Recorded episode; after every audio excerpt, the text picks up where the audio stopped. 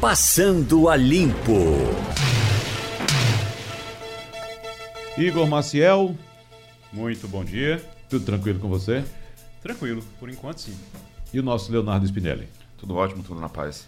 Romualdo de Souza, direto de Brasília, já trazendo informações de que representantes de Juan Guaidó, reconhecido como presidente da Venezuela pelo Brasil, conseguiram pela primeira vez acesso à embaixada do país em Brasília na madrugada de hoje. É isso mesmo, Romualdo? Pois é, Wagner. Aqui na embaixada da Venezuela no Brasil, tem uma confusão porque o embaixador deixou o país faz quase um ano, então está sem embaixador. Quando Juan Guaidó decidiu se autoproclamar presidente da Venezuela, aliás, ele esteve aqui no Brasil, esteve com vários representantes da diplomacia brasileira, então um grupo ligado a Guaidó começou a fazer o que a gente chama de trabalho de convencimento. Então a embaixada tem um grupo que apoia o presidente, é, que, diga, digamos, de fato é o presidente da República, e tem um grupo que, a, que apoia o autoproclamado. Então há esse embate na embaixada entre aqueles que são favoráveis a Guaidó e aqueles que são favoráveis a Maduro. Na madrugada de hoje, os integrantes do grupo ligados ao autoproclamado Juan Guaidó simplesmente entregaram à representante da embaixada, Maria Tereza Belandria, um documento dizendo que reconhece que Guaidó é o presidente e que querem trabalhar. Então houve o conflito entre os dois grupos. A polícia militar foi chamada, mas até agora, pelo menos até 10 minutos atrás, Wagner, o Ministério das Relações Exteriores aqui no Brasil não tinha autorizado a entrada da Polícia Militar na embaixada para conter os ânimos.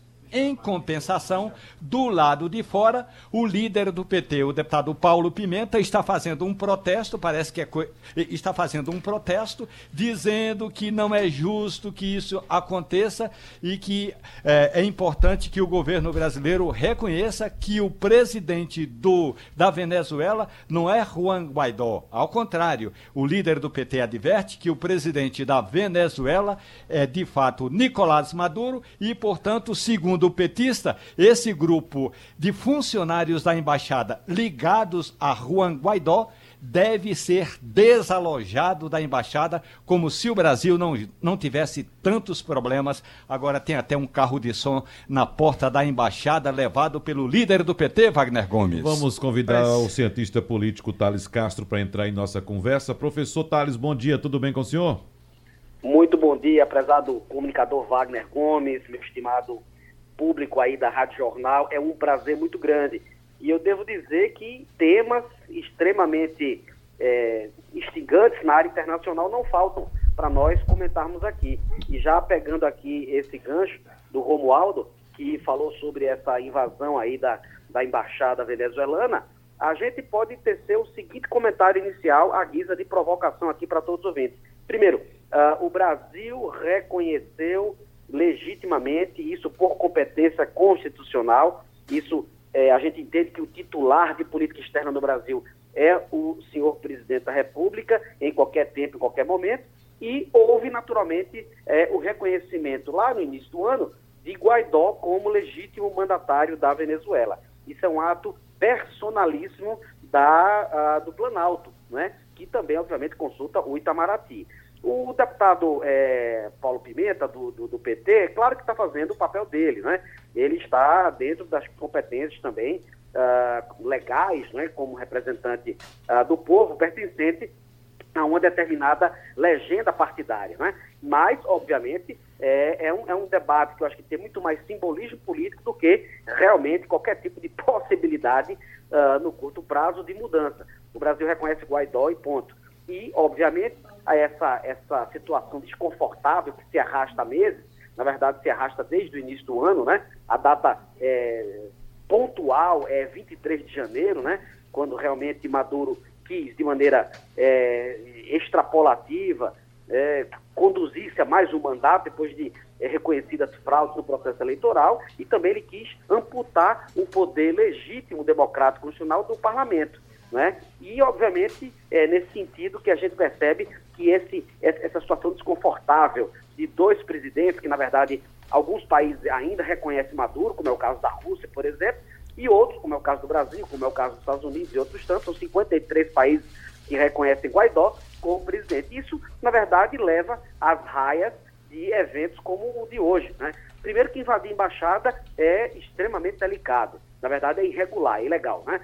Embaixada, as embaixadas e consulados em todo o mundo, elas são protegidas e invioláveis pelo direito internacional público, especificamente pela Convenção de Viena sobre Relações Diplomáticas de 1961 e a Convenção de Viena sobre Relações Consulares de 1963. Então, o que a gente vê é um palco, né, é uma teatrologia, que na política isso é muito evidente, né, muito recorrente, de manifestações pró e contra, né, nessa hiperpolarização que a gente tem visto, não só, Romualdo, na sociedade brasileira, mas certamente uh, em todo o mundo hoje. Né? Esses, esses, esses extremos estão muito pronunciados na vida pública e certamente também nas relações internacionais.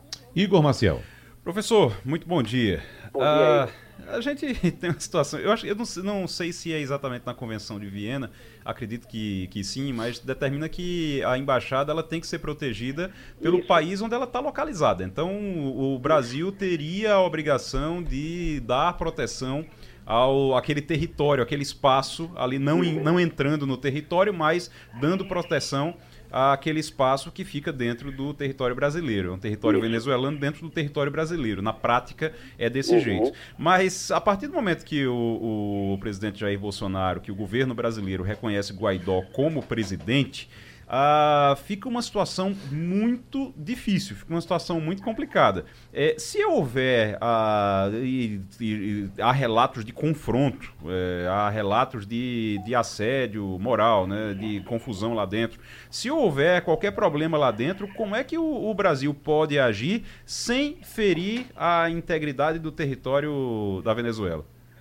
Igor, você aponta algo extremamente importante para a informação do nosso público aqui na Rádio Jornal. A Convenção de Viena sobre Relações Diplomáticas, 61, logo nos primeiros artigos, de fato garante a inviolabilidade é, não só das comunicações, mas também do espaço físico, ou seja, do, do prédio, né, da, da, da, da, área territorial estrangeira, uh, no caso aí da embaixada. E é dever das autoridades públicas, no caso aqui brasileiras, a contribuírem para o bom zelo, o bom trato, a segurança desse recinto. Então, o Brasil deve agir dessa maneira. Está logo no início lá da Convenção de Viena, você corretamente aponta isso. O que acontece é que também, porque existe esse princípio de é, extraterritorialidade, é, os policiais do Distrito Federal ou da Polícia Federal mesmo, eles não podem imediatamente entrar na embaixada. Aliás, não podem entrar em embaixada nenhuma, salvo se houver expressa autorização do chefe da missão diplomática, do chefe estrangeiro da missão diplomática, ou seja, o embaixador ou embaixadora,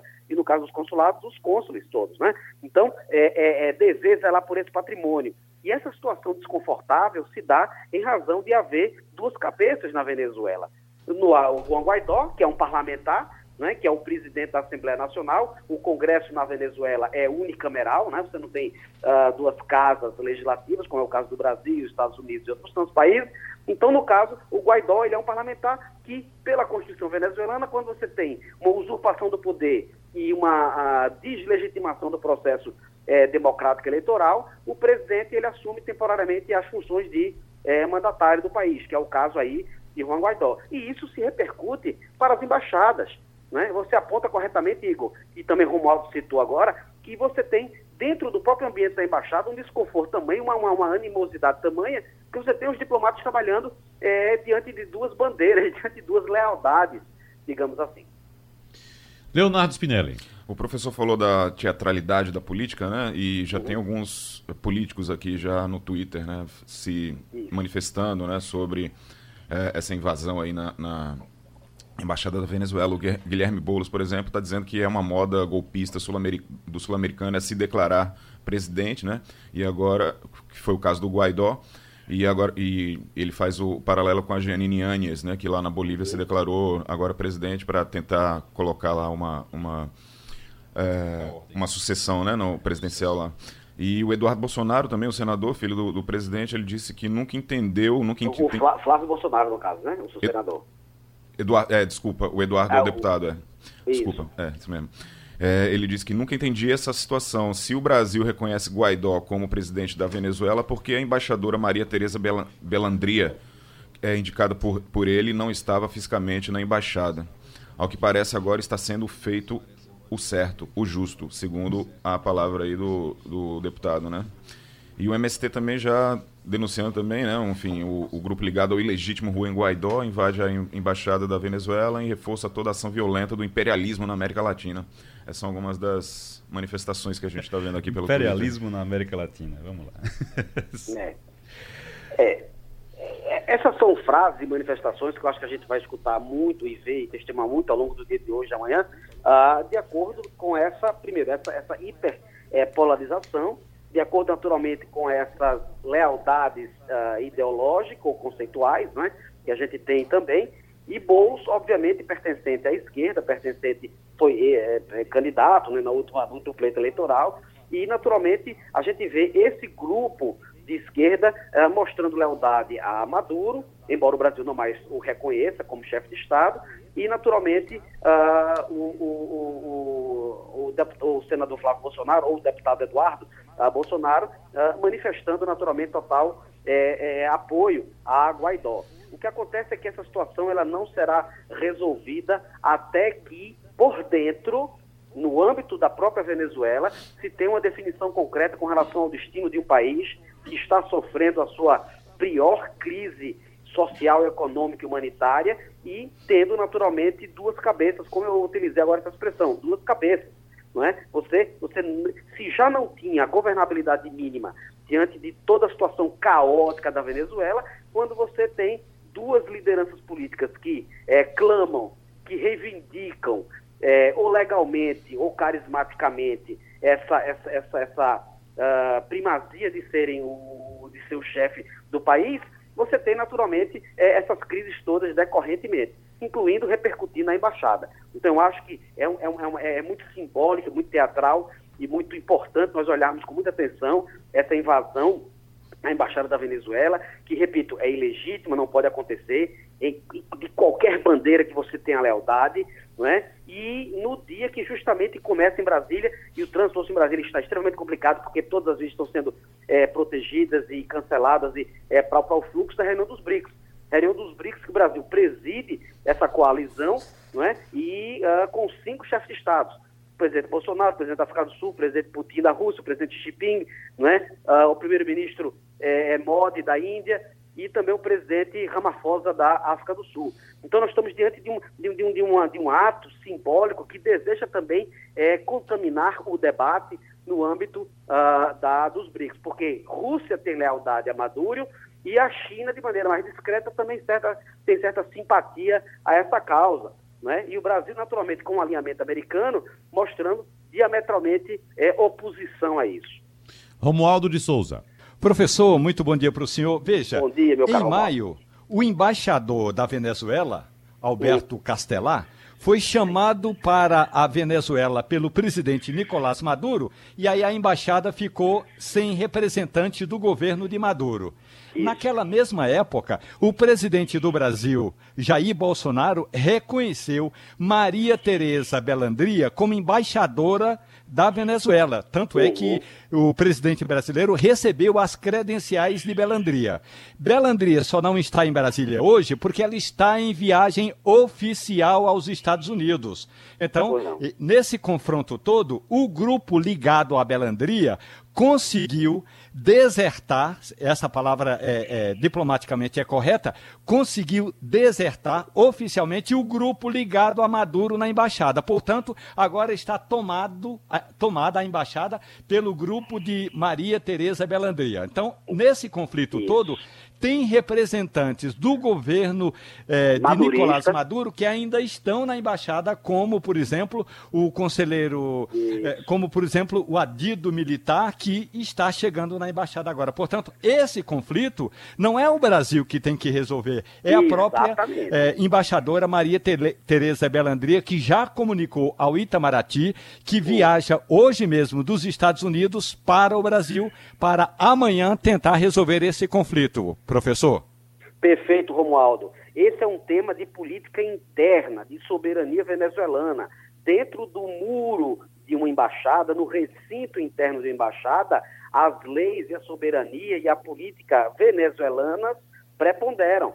É claro que tem uma relação com o Brasil, porque o Brasil reconhece, no caso, Guaidó, não é? mas esse é um tema extremamente espinhoso, porque diz respeito é, à, autogoverna à autogovernabilidade uh, do povo venezuelano. Isso, inclusive, está consagrado na Carta da ONU, lá de 1945, no artigo 1 e no artigo 2 o princípio de autodeterminação. Não é? Então, o que acontece é que você tem essa dupla lealdade. E aí, quando há ausência de um embaixador ou de uma embaixadora, no caso aí da Venezuela embaixadora, uh, o encarregado de negócios se torna o chefe uh, temporário da missão. Aí é bom verificarmos uh, como é que esse substituto, esse, esse chefe de missão diplomática interino, ele está lidando com essa crise extremamente complicada. E num dia extremamente também complicado. Nós estamos tendo uma reunião maiúscula em termos de representação e de simbolismo diplomático em Brasília, que é a cúpula dos BRICS.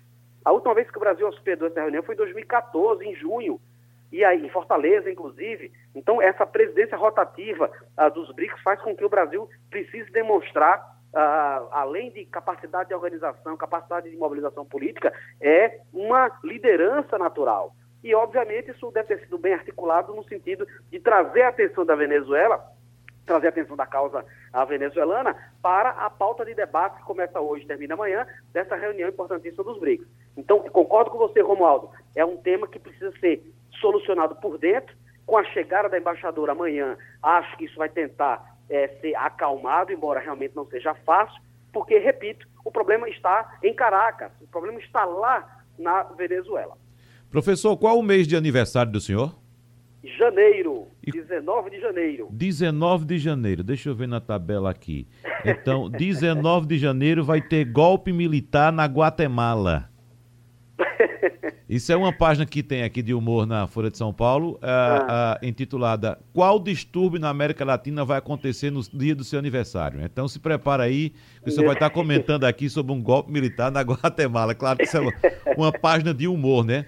para claro. levar um pouco de, de, de alegria para esse momento de, de, conflito que a gente vive na América Latina.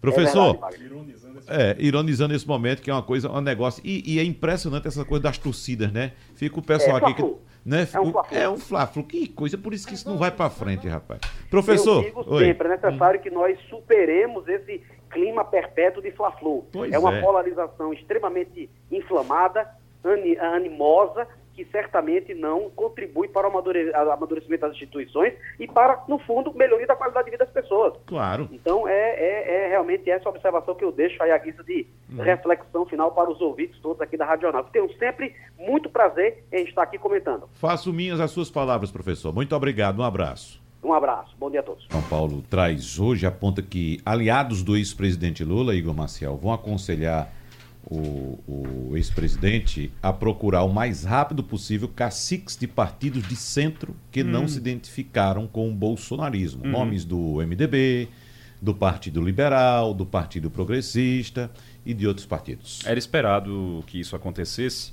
Desde que Lula saiu, desde o primeiro discurso que ele fez na frente do, da, da, da Polícia Federal e depois também no, no Sindicato dos Metalúrgicos, você observa alguns sinais, ele dá alguns sinais. A gente até falou isso na, na, na Pinga Fogo, na coluna Pinga Fogo, no Jornal do Comércio. E os sinais é, são de que ele vai fazer, o, o processo ele tem algumas fases. É tudo muito organizado, não tem nada de improviso, não tem nada de. Realmente é tudo muito bem organizado.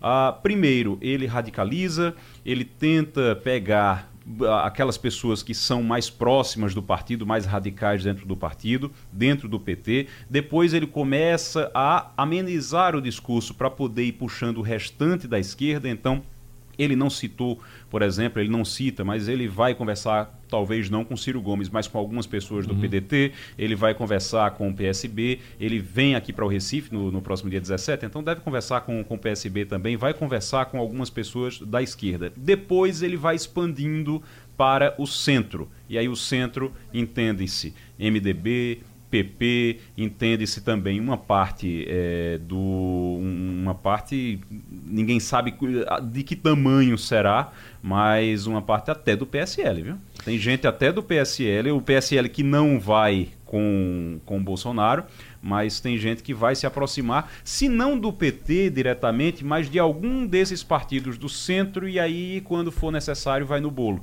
A tendência é que isso aconteça. Isso pode acontecer sim. Pegar os descontentes com o Bolsonaro e ir juntando.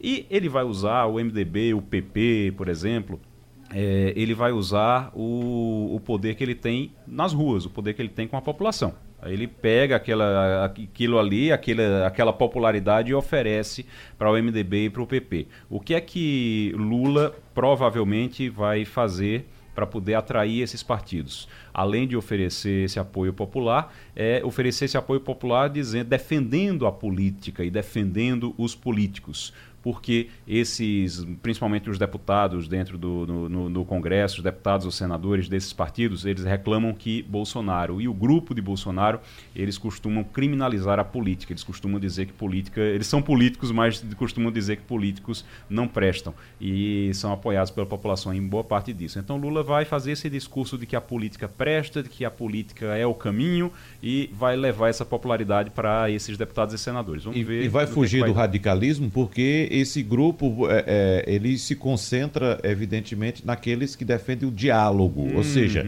diálogo é o que nós não temos agora. Nós é. temos dois grupos radicais, um à direita e outro à esquerda. Uhum. E aquilo que a gente vem falando, né? Que existe um vácuo que pode aí fazer com que o eleitorado, principalmente aquele eleitorado pêndulo, aquele que não é nem uhum. direita nem esquerda, se canse dessa briga e procure alguém que de fato apresente alguma coisa propositiva para que o país volte a crescer. Ou que seja absorvido por um dos dois lados. Pois é, é exatamente. Agora, eu vejo um, problema no, no, com, com relação ao Lula e o PT é que eles sempre tiveram uma, uma, um histórico assim hegemônico, né? E imagino que esses, os, as outras eh, esferas aí de, de partidárias que eles vão procurar vão estar meio com o pé atrás com relação à uhum. postura do, histórica do PT, né? Porque eles sempre nunca abriram mão aí de serem os protagonistas aí da quando vai chegar lá na eleição eles sempre é, querem é, ter a cabeça tem, de chapa, né? É, você tem um centro, você tem um centro que não tá uma parte do centro não está preocupada com isso, contanto que tenha apoio popular, contanto que tenha é, onde se encostar, tem uma sombra para se encostar, não tem problema. Uma, uma, boa parte do centro. Quando você vai para um PDT, por exemplo, PDT que é mais à esquerda, aí você tem um Ciro Gomes. Você dialogar com Ciro Gomes não é algo muito fácil, não é algo muito simples dialogar com Ciro Gomes. Então, principalmente para Lula e principalmente por conta das declarações que Ciro Gomes vem dando é, ultimamente. Ciro Gomes vem tentando formar, se colocar nesse centro que Wagner estava falando, Wagner. É, Ciro vem tentando se colocar nesse centro e para isso ele precisa criticar Bolsonaro, precisa criticar Lula, para poder se posicionar nesse centro. Não é algo muito fácil, porque ele é visto com muita desconfiança por quem está mais à direita. Ciro Gomes é visto com muita desconfiança por essas pessoas. É, ele é colocado geralmente como algo igual a Lula, a mesma coisa de Lula, é, sendo mais estourado. E aí é, não é muito fácil, não é muito simples para ele se colocar dessa forma. Ele fica sempre ali mais à esquerda. E ele tenta criticar Lula para se afastar, mas Lula vai querer aproximação sim. Lula vai querer agora, aproximação com todo mundo. Agora, é bom lembrar que o ex-presidente não está livre da justiça, né? Ele está uhum. livre da cadeia neste momento, mas não está livre da justiça. Inclusive, ainda tem um julgamento do caso do triplex do Guarujá no Supremo Tribunal Federal. Evidentemente que ainda tem aquela ação do PT que é, é, pede, no caso, uma análise da postura da suspeição, da suspeição uhum. do ministro Sérgio Moro, né, que, hoje, que hoje é ministro, mas que era juiz. juiz né? Uh, então, além desse caso do triplex do Guarujá, tem o caso do sítio, que já foi o, o ex-presidente já foi condenado em primeira instância, Dia 27 agora tem um julgamento em segunda instância, evidentemente que se ele for condenado também ele não volta para a cadeia porque a prisão em segunda instância caiu, uhum. mas são implicações que o ex-presidente tem desses dois processos e de outros sete. A situação de Lula hoje é a seguinte: ele não vai ser preso nem tão cedo. Acredita-se, eu aposto que ele nunca mais vai ser preso. Sinceramente, eu concordo é, com você. Eu, acho que nessa que vida ele mais, não é preso mais. É, eu aposto que nunca mais ele vai ser preso, é, pelo menos nessa vida. É, porque vai depender do STF, vai depender de muita coisa depois e depende do andamento dos processos. E dos processos, embargos infringentes. Dos embargos, vai demorar muito ainda para se resolver uma coisa desse tipo. Mas, por enquanto, ele também não pode ser candidato a nada. É bom lembrar isso. Ele não tem como ser candidato, existe esse processo da suspeição de Moro. Claro que se, se o STF entender que Moro era suspeito para poder julgar Lula, aí o processo volta para estaca zero porque você não tem nem a, até a primeira instância, a, a, condenação em primeira instância fica prejudicada se entenderem que Moro era suspeito para julgar Lula. Ah, se esse for o entendimento, aí inicialmente ele fica livre, a não ser que uhum. ele seja condenado agora por conta do sítio. Se ele for condenado por conta do sítio, aí sim, aí ele continua ficha suja. A tendência é que ele continue sem conseguir se candidatar, sem conseguir ser candidato, mas preso ele não vai ser mais. Ele vai, vai ser esse ator político sem poder ser um ator eleitoral. Romualdo de Souza. É que há um grupo dentro do PT, Wagner Gomes, que defende a chamada, o chamado banho de popularidade de Lula.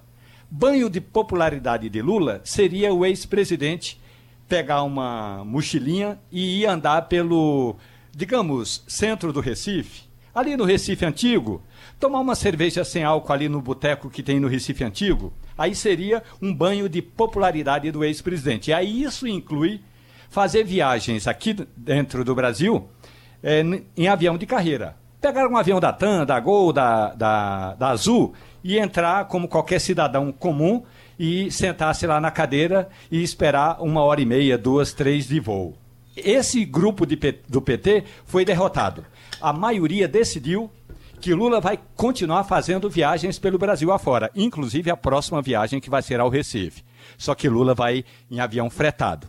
E aí, para você que está nos ouvindo agora, na manhã desta quarta-feira, 9h34, se você me mandar uma mensagem pelo WhatsApp perguntando quem vai pagar, eu respondo você, porque é o Fundo partidário que vai continuar pagando os deslocamentos eh, do ex-presidente Lula em aviões fretados, Wagner. Infelizmente, alguém nesse grupo aí não pensou, né? Lula pode ser o que for, mas doido ele não é ele não vai pegar um avião de carreira. Imagina Olha, o tumulto que seria se ele pegasse você, um avião comercial. Você precisa manter a aura de que todos amam Lula. O que a gente sabe que não é verdade. Não é, exatamente. a gente sabe que não é verdade. É. Mas ele precisa manter essa aura de que é hum. popular, de que as pessoas amam ele. Imagine qual seria o impacto nessa aura nessa ideia de que ele é muito popular e que ele, que ele é uma unanimidade, imagine qual seria o impacto dos primeiros vídeos que começariam a circular quando as pessoas começassem a chamar ele de ladrão dentro dos aviões,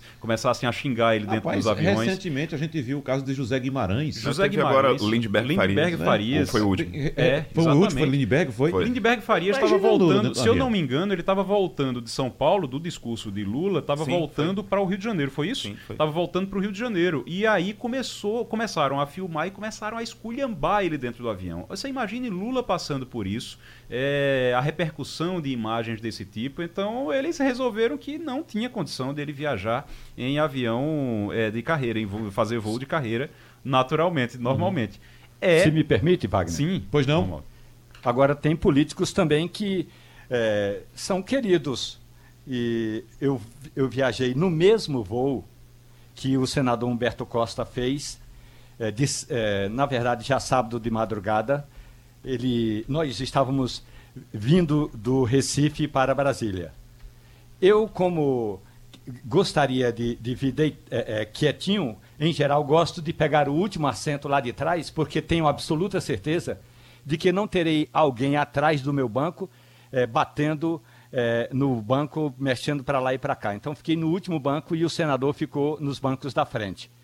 Humberto Costa chegou, sentou, ninguém disse absolutamente nada. Portanto, tem alguns políticos que ainda são bem-quistos e que são bem-quistos nos voos de carreira. Portanto, eu, eu, eu acho que o ex-presidente Lula poderia fazer esse primeiro teste. Se desse errado, ele desistiria do projeto. Mas seria um teste, Wagner. Mas o vídeo ia ficar lá, Romualdo.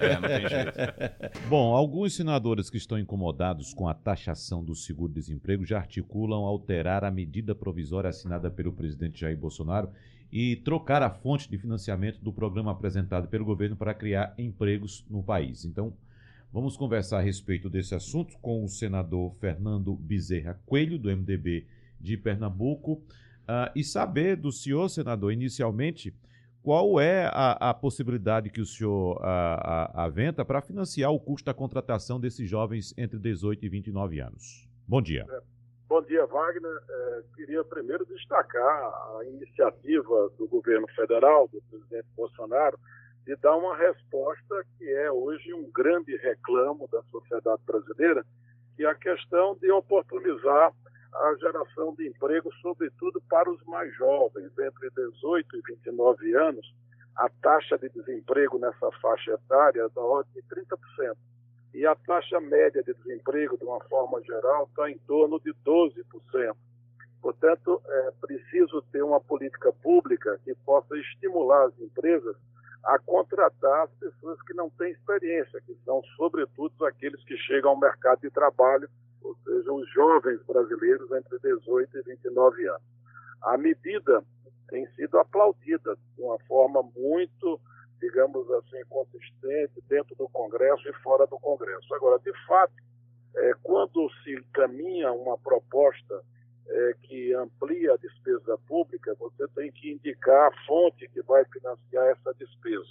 E o governo fez uma opção que parece não ter sido a mais correta, a mais adequada, que foi fazer a taxação em cima do pagamento do seguro-desemprego. Essa, essa sugestão é, de fonte de financiamento para o programa a carteira verde e amarela de trabalho voltada para os jovens, de fato, vem encontrando muita resistência dentro do Senado Federal e dentro da Câmara dos Deputados. Ontem, na sessão é, de debate, muitos senadores chegaram a aventar outras fontes de financiamento. É, sugeriram, por exemplo, que a gente pudesse discutir a possibilidade de realocação dos recursos do sistema S, para que pudesse retirar recursos do sistema S para bancar a carteira verde e amarela. Também foram sugeridas a possibilidade de rever algumas renúncias tributárias, ou seja, os incentivos subsídios que pudessem compor, portanto, o conjunto de recursos para bancar essa iniciativa muito importante que eu tenho absoluta certeza merecerá o apoio do Congresso Nacional quando da tramitação da medida provisória. Romualdo de Souza. Senador, bom dia para o senhor, tudo bem? Bom dia, Romualdo. Senador, por gentileza, Ontem, o presidente do Senado, Davi Alcolumbre, falou da necessidade de se aprovar o quanto antes um texto único relacionado à reforma tributária. Mas o senhor vem falando na necessidade da votação da chamada PEC emergencial. O que é mais emergente, senador? A PEC emergencial ou a reforma tributária? Olha, todas as duas são importantes e fazem parte é, da agenda de reformas que o ministro Paulo Guedes, junto com o presidente Bolsonaro, encaminhou para a apreciação do Congresso Nacional. Agora, é evidente que a reforma tributária, por ser um assunto mais complexo, que envolve uma negociação mais, digamos assim, detalhada com governadores, prefeitos, com segmentos produtivos, uma coordenação por parte do governo federal, sobretudo da Receita Federal, a reforma tributária certamente ela deverá demandar um tempo maior. A PEC da emergência fiscal, essa sim, ela poderá tramitar com maior velocidade, tendo em vista que, se for aprovada, os dispositivos de disparo dos gatilhos para poder segurar a despesa pública, isso poderá abrir espaço fiscal para ampliarmos os investimentos. Por exemplo, o que todos os estados brasileiros querem é ter mais recursos para recuperar as estradas. A situação das estradas em Pernambuco é, um, é uma verdadeira é, calamidade pública. A questão, por exemplo, dos recursos hídricos, o governo federal está tocando uma importante obra aí em Pernambuco, que é o Ramal do Agreste. É preciso ter recursos para que a gente possa manter o cronograma da execução da obra e a gente poder tirar a água do eixo leste da transposição e poder colocar ela dentro da adutora do Agreste, que vai servir a 70 municípios de Pernambuco. A gente não pode mais tolerar a situação que se encontra a 232, que é uma estrada sobre a manutenção do governo do Estado, e praticamente acabou a estrada. Né? Nós temos que sonhar com o nosso arco metropolitano, não se consegue andar na região metropolitana do Recife, é um verdadeiro caos. Portanto, a PEC da emergência fiscal, ela tem um apelo muito forte junto aos congressistas, no sentido de que, em sendo aprovada, ela vai abrir espaço no orçamento para que os investimentos possam retornar e, com isso, os empregos voltem a surgir. Igor Maciel. Senador, a gente viu recentemente o governador Paulo Câmara mandou para a Assembleia Legislativa aqui um, é, um, um projeto de lei ordinária já para dar uma reorganizada em alguns pontos, em algumas situações, algumas é, questões do Estado para poder se adequar ao pacote que foi apresentado por Paulo Guedes na semana passada, pacote econômico, principalmente o pacote de equilíbrio fiscal, aquele projeto de equilíbrio fiscal. Ah, como é que o senhor está vendo nesse momento? Eu sei que o senhor é líder do governo no Senado, mas a bancada pernambucana, o senhor acha que Paulo Câmara vai poder contar com a bancada pernambucana é, para aprovar o pacote, para ajudar Pernambuco, ou o senhor acha que ainda vai ter muita demagogia nesse ponto? Como Olha, aconteceu com a Previdência, por exemplo. É, nós nunca deixamos de ajudar Pernambuco. Nós temos sempre procurado priorizar a liberação de recursos para Pernambuco. Recentemente aprovamos aqui no Senado a autorização para contratação de empréstimo para a modernização da Secretaria da Fazenda do Estado de Pernambuco. Liberamos recursos é, para o, a Prefeitura do Recife, foram mais de 200 milhões de reais pelo Finisa. Temos liberado recursos também para a doutora do Agreste, procurando mostrar para o governo federal a prioridade dessa obra. Portanto, a gente sempre se coloca na, na posição de ajudar o Estado. Agora, nessa questão da Previdência, eu acho que os governadores do Nordeste cometeram um erro de posicionamento político.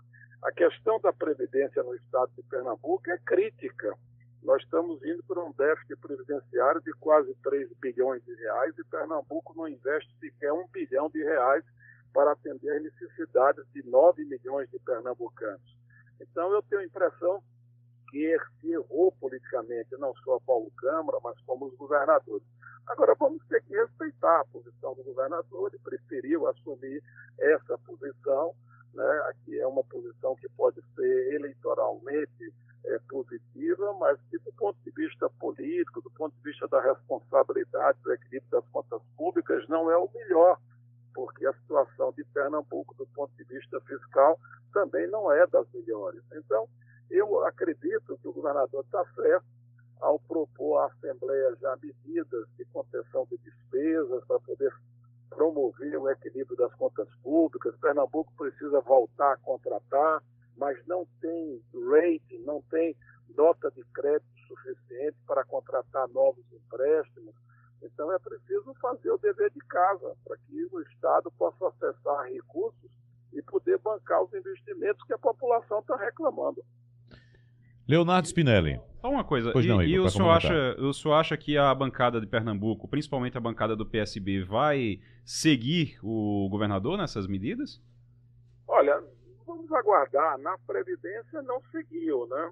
Na, Previdência se posicionou contrário e tal, e nessa agora é, da PEC de emergência fiscal, da PEC do Pacto Federativo, são medidas que é, vão também promover a transferência de recursos importantes para estados e municípios brasileiros. Eu, sinceramente, espero que o governador possa sensibilizar a bancada do PSB e a gente poder contar com os companheiros do PSB para poder fazer aprovar essas medidas de ajuste fiscal. Spinelli. Oi, senador, bom dia. Eu gostaria de saber do senhor com relação a a declaração de Alcolumbre ontem, né, sobre essa questão de convocar uma nova constituinte para rever essa questão do, da prisão em segunda instância, né? Eu gostaria de saber a opinião do senhor com relação a essa proposta aí do presidente do Senado e também saber do, do senhor o, quais, qual é a sua avaliação de, de uma PEC, simplesmente uma PEC é, entrar aí na, no, na discussão né, do, do Congresso Nacional, visto que tem uma pressão popular em cima com relação a esse tema. Olha, eu acho que a declaração do presidente Davi Alcolumbre foi uma declaração de que ele já reviu essa posição. Não tem nenhuma condição de convocar a Assembleia Nacional Constituinte. É necessário, nós estamos precisando é respeitar a Constituição Federal Brasileira e, de certa forma, promover o debate e encontrar as soluções para os nossos problemas. Acho que a agenda econômica vem avançando né, e precisamos encontrar respostas para outras, outros problemas, como é a questão agora da discussão da prisão em segunda instância. Precisamos ter em mente de que o Supremo Tribunal Federal, que é um poder independente, acaba de tomar uma decisão em que, de certa forma, reforça aquilo que é cláusula pétrea da Constituição Federal, é, que não pode haver prisão até ser julgado todos os recursos e haver a sentença transitada em julgado. Então, isso está muito claro no texto da Constituição. É verdade que o Supremo já mudou de posição duas ou três vezes? É. Mas agora nós temos uma decisão, foi uma decisão por 6 a 5. Eu tenho a impressão que o Senado vai apreciar isso na próxima semana, na Comissão de Constituição e Justiça, já está pautado mas tem que ser uma posição equilibrada, que não pareça uma afronta a uma decisão de um outro poder. Eu acho que nós temos que sempre perseverar pela harmonia, pela independência dos poderes, para que a gente possa preservar as nossas garantias individuais e possamos respeitar o texto da Constituição Federal. Para finalizar, tem mais uma questão de Igor aqui, senador. Só, senador, para gente trazer um. Para não deixar de falar aqui no local, o senhor andou defendendo mais uma vez, já tinha defendido antes, defendeu mais uma vez a candidatura de Raul Henri aqui à Prefeitura do Recife. O senhor, como é que está essa conversa dentro do partido? O senhor está tentando tirar o MDB uh, ah, da, das proximidades do PSB aqui? Qual é o objetivo? Não, de forma nenhuma. Nós respeitamos a orientação da direção estadual. O MDB de Pernambuco mantém relação política ainda com o PSB. Isso ficou claro desde o primeiro momento da minha conversa com Jarbas, com Raul. Agora, outra coisa é o fortalecimento do MDB. Nós estamos indo agora nessa eleição municipal para a primeira eleição sem coligação nas proporcionais. E o partido MDB perdeu fortemente a sua representação na bancada na Câmara dos Deputados. Ainda somos o maior partido do Senado, com 13 senadores, mas reduzimos o tamanho da nossa bancada na Câmara pela metade. Para que você possa recuperar isso, você tem que disputar o maior número possível de prefeituras e, sobretudo, as prefeituras de capital. Então, iniciamos dentro do MDB a nível nacional, da última reunião do Diretório Nacional, da Executiva Nacional do MDB, há uma diretriz para que estimulasse os diretórios estaduais a ter candidaturas nas capitais de todos os estados.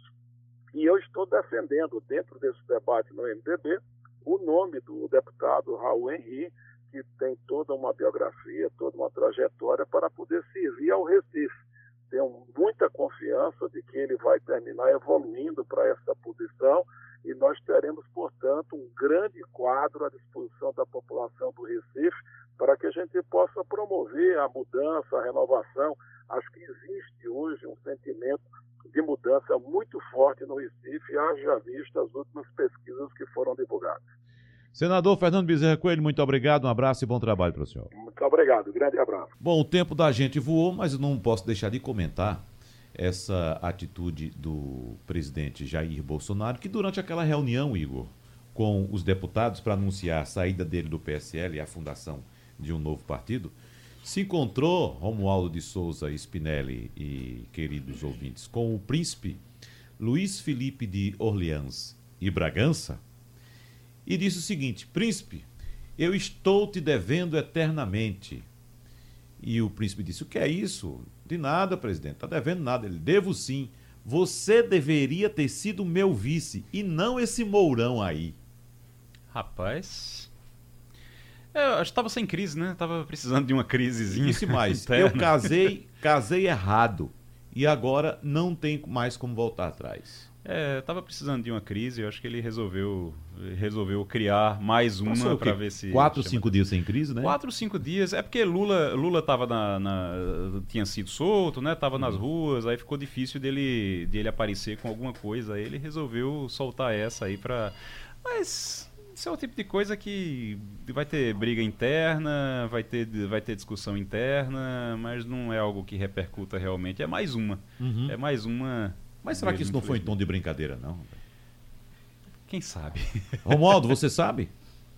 Olha, eu posso garantir que do ponto de vista da fisionomia, o príncipe é bonito. Já Mourão passou na fila dos feios três vezes. Posso dizer que quando o presidente disse ao príncipe Luiz Felipe de Orleans e Bragança essa brincadeira, segundo o próprio príncipe, o presidente estava sorrindo. Uhum. Como foi numa reunião fechada, posso dizer apenas que, do ponto de vista da beleza, o príncipe dá de 10 a 0 hum. em Mourão. Então pronto, Romualdo já volta no príncipe. Romualdo, qual é a pauta em Brasília hoje? Rapaz, a pauta em Brasília hoje é decorar, para a gente não errar ao vivo, os nomes dos representantes é, da Rússia, da Índia, da China e da África do Sul que estão aqui no país reunidos nesse encontro do BRICS. O BRICS é um conglomerado de países B de Brasil, R de Rússia, C de China, C de China, I de Índia e S de África do Sul em inglês. Então tem aqui Vladimir Putin, da Rússia, Narendra Modi, da Índia, Xi Jinping, da China, Cyril Ramaphosa, da África do Sul e Jair Messias Bolsonaro, do Brasil.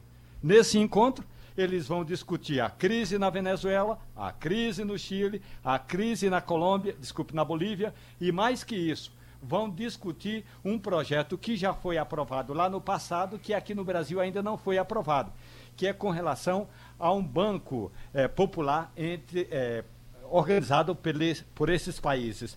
Ontem, a Comissão de Constituição e Justiça da Câmara, Wagner, aprovou que a sede do Banco do BRICS aqui no Brasil, vai ser na cidade de São Paulo. Havia um grupo querendo trazer a sede do Banco de Desenvolvimento, chama-se Novo Banco de Desenvolvimento, NBD. Então, ficou criado o banco, a sede deveria ser em Brasília, mas a maioria dos integrantes da CCJ decidiu que esse banco vai ser lá em São Paulo e vai tratar de, de políticas de desenvolvimento para esses países. Pode imaginar?